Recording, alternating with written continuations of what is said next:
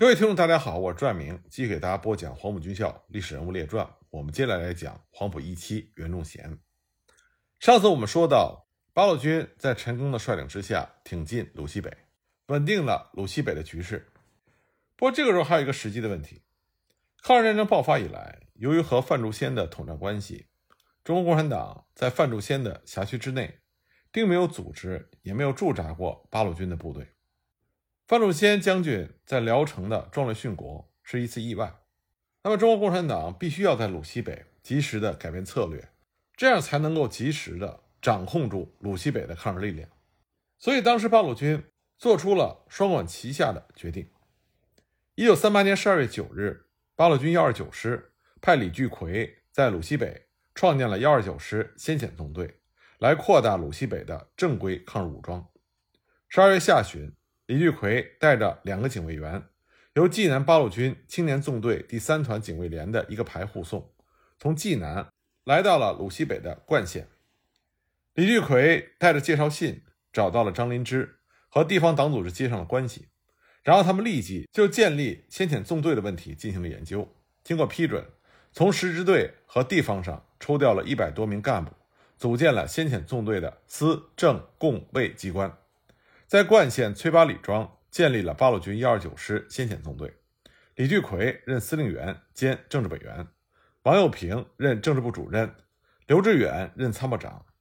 十支队第五团调拨给先遣纵队编为第二团。紧接着呢，八路军总部又指令冀鲁边转进鲁西北的金浦支队、济南军区的青年纵队第三团、幺二九师骑兵团和范仲先纵队，先归先遣纵队指挥。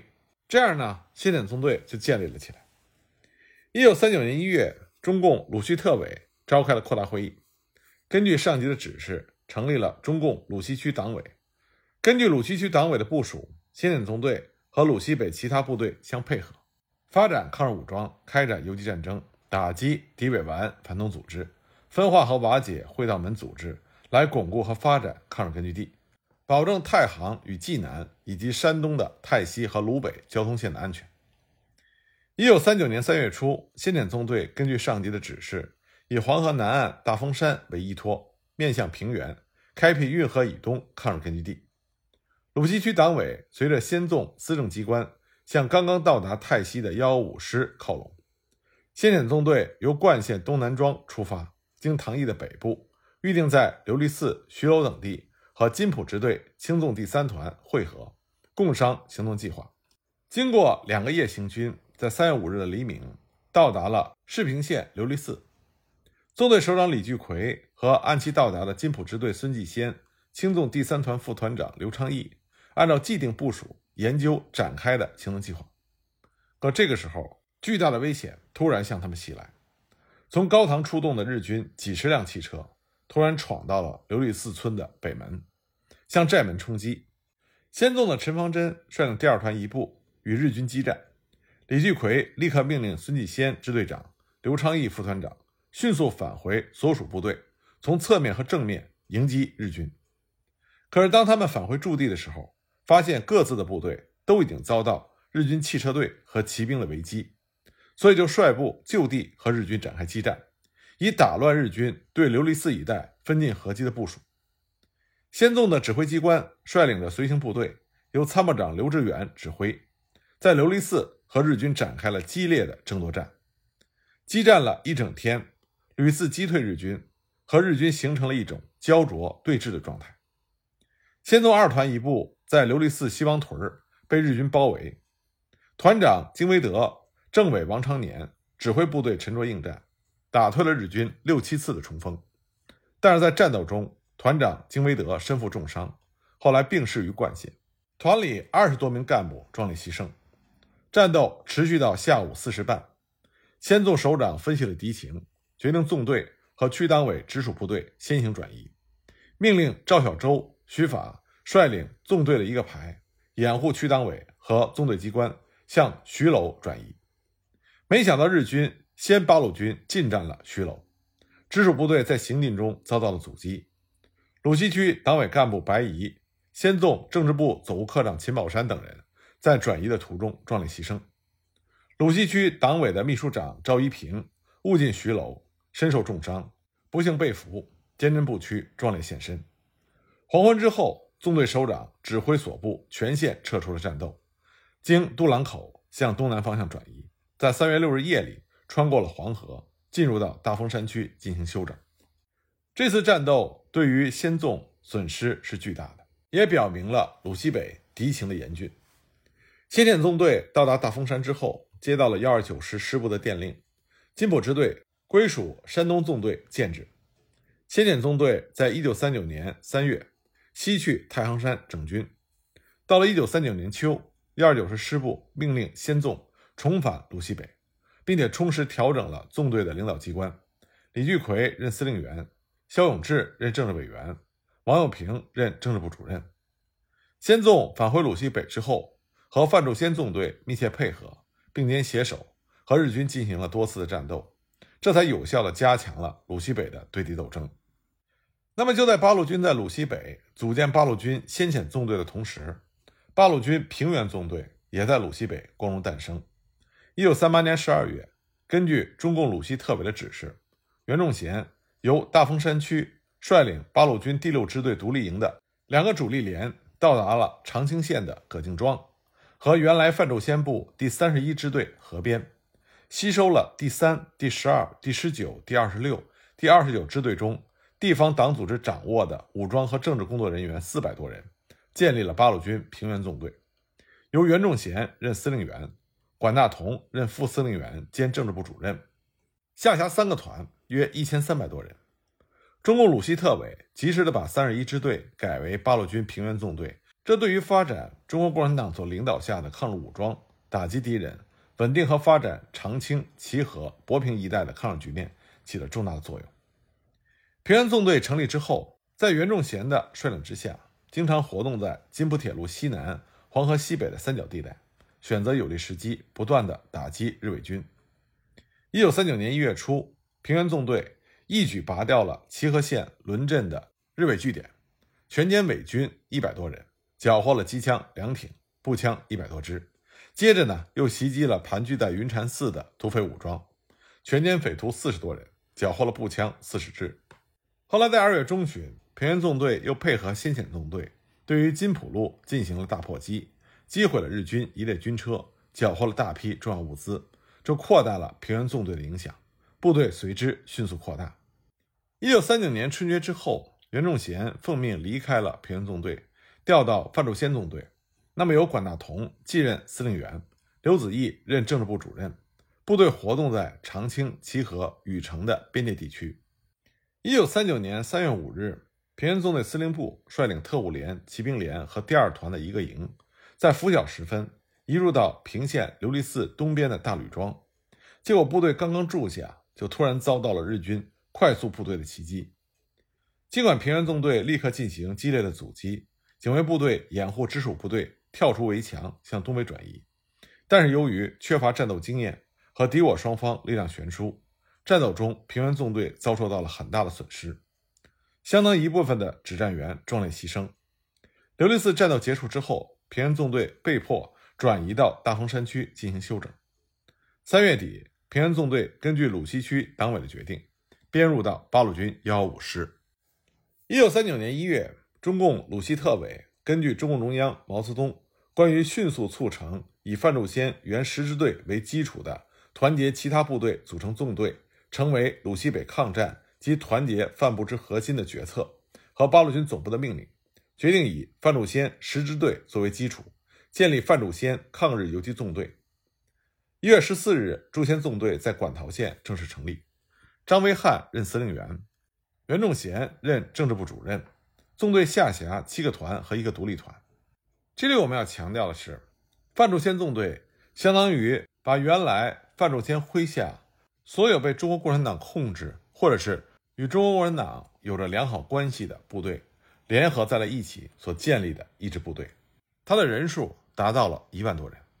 但是这样的一支部队，无论是战斗力、军事素质、政治思想面貌，都是参差不齐的。而且在这支部队中，他只设了政治部主任。也就是由袁仲贤来担任。张维汉虽然担任司令员，但是张维汉在党内的资历非常浅，他年纪不大，但是英勇善战，是抗日战争爆发之后在鲁西北加入了中国共产党，所以从资历上来说，他与袁仲贤相距甚远。所以驻先纵队真正的领导者是袁仲贤，因为他是党政一把手。驻先纵队和先遣纵队是当时在鲁西北地区中国共产党领导的不同面目的兄弟队伍。名义上，驻纵不是八路军，但是两个纵队之间是友军关系。内部关系上，驻纵受先纵的领导，归先纵统一指挥。两个部队之间也是十分团结的，军民关系也搞得很好。之所以不把驻纵正式归属于八路军，是因为这个时候驻纵刚刚完成部队的建立，他还需要时间去消化整编，将范仲先纵队变成一支真正的中国共产党领导下的正规武装。这个任务呢是需要一些时间来完成的。但是严峻的敌我形势并没有给范仲先纵队足够的时间来进行整编和提高。就在范仲先纵队成军之后的一个月。一九三九年二月中旬，日军调集了两千多人，乘坐着汽车七十多辆，在飞机、坦克的掩护下，对抗日根据地进行了维持半个月的报复性的扫荡。那么，在这次扫荡中，范仲先纵队损失比较大。当时日军在二月十二日就占领了邱县，然后继续向范仲淹纵队的核心区域馆陶进犯。范仲淹纵队的司令部不得不主动撤到馆陶七区的四平。最终呢，二月十七日，馆陶陷落。紧接着，范仲淹纵队的第一团和第四团就被彻底冲垮了。第一团的团长是吴作修。第一团成立之后，就到馆陶二区和三区一带活动。后来呢，驻防在馆陶以北的渭河渡口。这个时候正好赶上过春节，战士们都是本地人，都想回家过年，因此士气松懈，思想麻痹。驻纵司令部本来给了他们一个命令。说敌人正在进行大扫荡，冀南的部队机关要到渭河东灌县一带休整，一团要在管渡的渭河渡口集中船只，负责掩护过河。那么接到命令之后，一团把部队集中在南管陶和车同一带之后，驻先司令部就派马俊率领宣传队到车同给一团的战士慰问演出。正月初一，大家正在欢度春节的时候，下午三点，突然发现日机三架。在空中盘旋，扔下炸弹之后进行机枪扫射，紧接着十五辆汽车和装甲车就从村北冲来，满载着日伪军一千五百多人，从三面就包围了南管陶和车桶。二营当时就被日军冲散了，团直属部队和三营仓促地渡过渭河东岸，由政治部副主任吴洪斌撤到了团长吴作修的驻地，宣传队长马俊壮烈牺牲。那么，在日军反复的扫荡之下，一团最终全部被冲垮。一团被冲垮之后，团政治处主任于孝宏强逼着吴作修把枪收了一部分，人没有全部集中起来。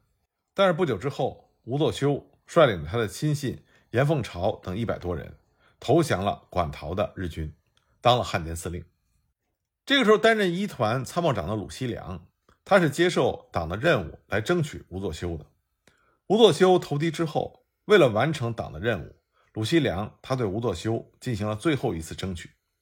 他约同三营营长傅好忠随他一起进入到馆陶城，深入虎穴，尝试着再次说服吴作修。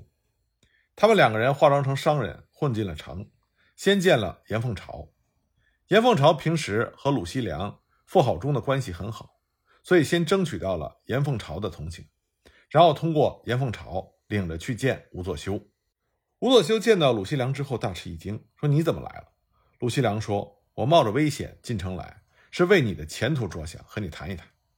鲁西良接着就给吴作修做了详细的形势分析，然后告诉他，抗日战争一定是中国胜利，日本失败。等到日本失败之后，你要怎么办呢？所以你现在应该很好的考虑。虽然你现在已经走错了一步，但是回头还不算晚，我们还是欢迎你回去的。为了保证你的安全，我们现在马上就可以把一团集中起来，还是由你来领导。鲁西良说完之后，吴作修默然不语。他不仅没有悔过自新的表情，而且有点不悦之色。鲁西良一看劝说无效，就对吴作修说：“你三思吧，然后就退了出来，回到了严凤朝那里。傅浩中原来也是吴作修的亲信，他看鲁西良劝说无效，所以他也去见吴作修，想要好言相劝。结果他发现吴作修不仅没有悔改之意，而且已经起了杀心，所以赶紧带着鲁西良出了城。自此之后，吴作修就成为了死心塌地的汉奸，也给抗日根据地带来了极大的危害。解放之后呢，吴作修被新中国政府所镇压。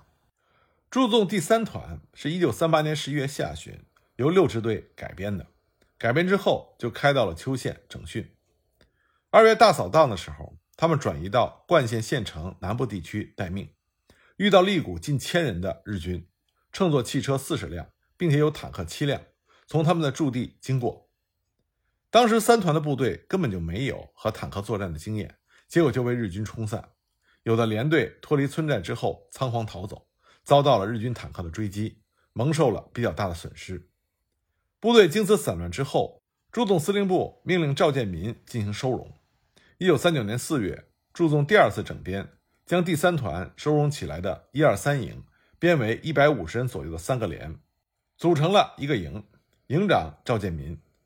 整编之后，虽然建制上缩编了，但是这支部队的战斗力变强了，就成为了后来鲁西北抗日根据地被广大群众所称赞和群众联系最密切的赵三营。而营长赵建民也被群众们亲切地称之为赵子龙。驻纵第四团也是在二月大扫荡中被冲垮的。四团成立之后，原来在邱县一带活动。在收到日军要扫荡的消息之后，四团立刻就向渭河以东转移。结果呢，在曲周南边的安儿寨和日军遭遇。因为这支部队是刚刚集中的，没有太多的战斗经验，一遇到敌人就被冲散了。团领导干部退到了司令部，后来司令部让他们回去收集旧部队，恢复了四团。从以上所讲的这些战斗情况，我们就可以看到，一九三九年二月日伪军进行的大扫荡。对于鲁西北的八路军是非常残酷的，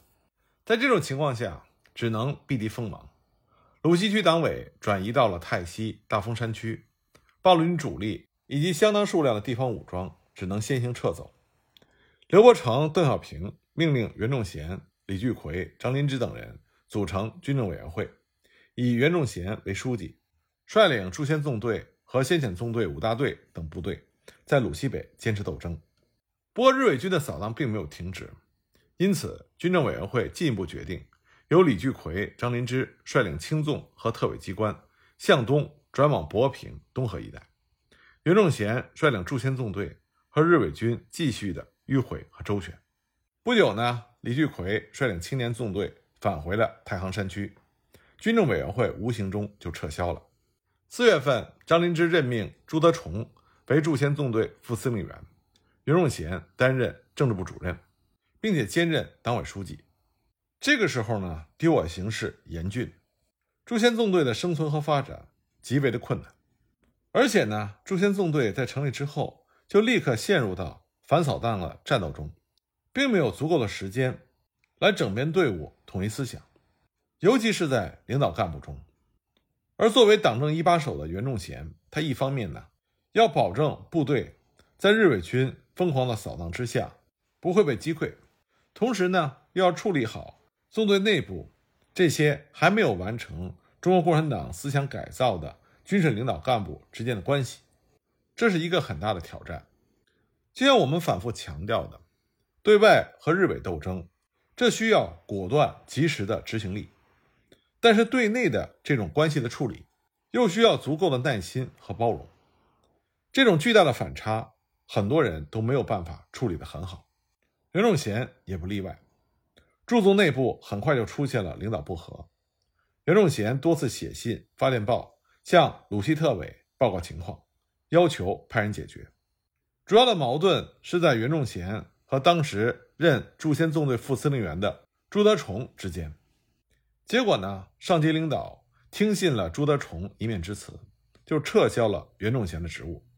将袁仲贤。调往八路军幺幺五师工作，而且是降职使用。袁仲贤本来是驻先纵队的政治部主任，但他被调到幺幺五师担任的是教育科长。那么，当袁仲贤被调到范仲先纵队的时候，他的夫人朱良华是和他一同前往，担任朱仙纵队记者的工作。当袁仲贤被调离朱仙纵队的时候，朱良华因为临产行动不方便，所以就带着儿子袁子良留在馆陶准备生产。就在此时，和袁仲贤搞对立的朱崇德，还有他的属下张春泰等人，带着短枪四十多支投敌。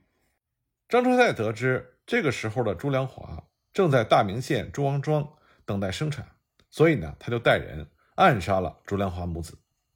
这对袁仲贤是一次极大的打击，也让我们看到在那个时代敌我斗争的残酷性。朱良华母子的遗骨。袁仲贤是在新中国建立之后才寻访到的。一九五四年五月，袁仲贤从印度汇款给原三野八兵团副政委、当时任江苏省委书记的姜维清，委托姜维清将朱良华母子的遗骨安葬于南京雨花台。这件事情呢，也成为袁仲贤一生心中无法抹平的伤痛。袁仲贤到了幺五师担任教育科长，他并没有因为这种职务上的转变。而灰心丧气，相反呢，他协助幺五师代师长陈光、政委罗荣桓进行部队的教育宣传工作。他以抗战军人社的名义，在《大众日报》主编了抗战军人栏目，介绍和宣传抗日军民的抗战事迹。一九四零年四月，日伪军趁着青沙帐未起的时候，从济南、徐州等处调集了八千多的兵力，在二十一日向着抱犊固抗日根据地进行扫荡。抱犊固抗日根据地的军民坚决进行了反扫荡，与日伪军进行了顽强的战斗，最终取得了反扫荡的胜利。那么，在取得反扫荡胜利之后，袁仲贤及时撰文总结了抱犊固山区反扫荡的经验教训。由于在这次扫荡中，日军大量使用了毒气，